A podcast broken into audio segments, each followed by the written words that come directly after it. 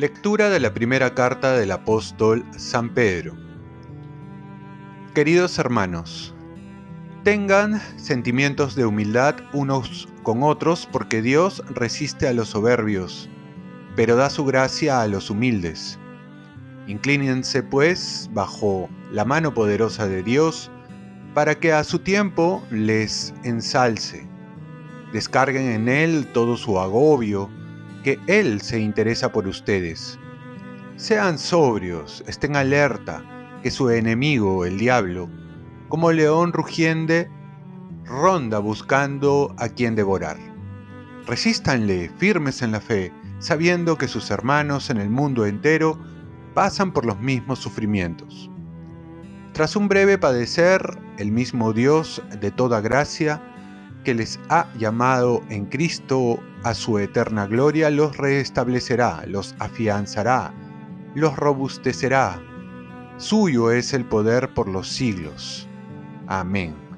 Les he escrito esta breve carta por mano de Silvano, al que tengo por hermano fiel, para exhortarles y atestiguarles que esta es la verdadera gracia de Dios.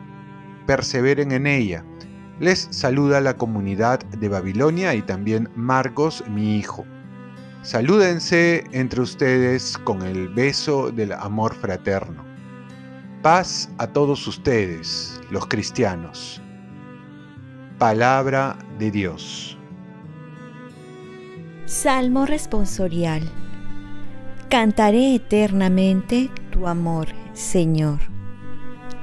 Cantaré eternamente el amor del Señor.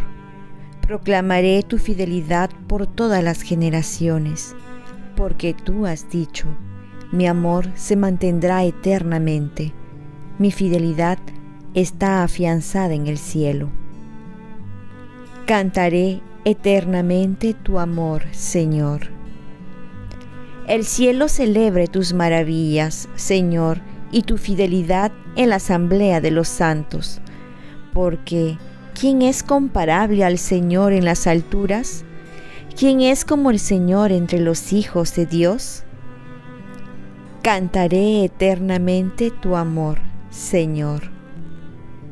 Dichoso el pueblo que sabe aclamarte. Ellos caminarán a la luz de tu rostro. Se alegrarán sin cesar en tu nombre. Serán exaltados a causa de tu justicia. Cantaré eternamente tu amor, Señor. Lectura del Santo Evangelio según San Marcos. En aquel tiempo se apareció Jesús a los once y les dijo, Vayan al mundo entero y proclamen el Evangelio a toda la creación.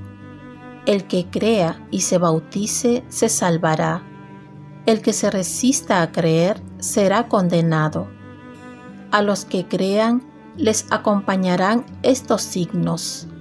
Echarán demonios en mi nombre, hablarán lenguas nuevas, cogerán serpientes en sus manos, y si beben un veneno mortal, no les hará daño. Impondrán las manos a los enfermos y quedarán sanos Después de hablarles, el Señor Jesús subió al cielo y se sentó a la derecha de Dios. Ellos se fueron a pregonar el Evangelio por todas partes, y el Señor cooperaba confirmando la palabra con las señales que los acompañaban. Palabra del Señor. Paz y bien. Hoy celebramos la fiesta del evangelista San Marcos. No nos quedemos con la buena noticia de Jesús, sino démosla a conocer. Una vez que hemos vivido la Semana Santa y habernos encontrado con el amor de Dios que nos amó hasta el extremo y saber que ese amor perdura ahora para siempre porque Jesús ha resucitado, ahora nos toca dar a conocer la buena noticia por ello Jesús mismo nos invita a ser transmisores de esta alegría. Vayan al mundo entero y proclamen el Evangelio a toda la creación. Hay una frase que dice, el que está enamorado enamora. Así también nosotros, para que otros se enamoren de este mensaje de salvación, tenemos que encender el fuego del Espíritu Santo, el fuego del amor de Dios en nosotros, para llevarlo a los demás. Este fuego se enciende también cuando llevamos el mensaje, y si está encendido a buena hora, y si no, pidamos al Señor esta gracia.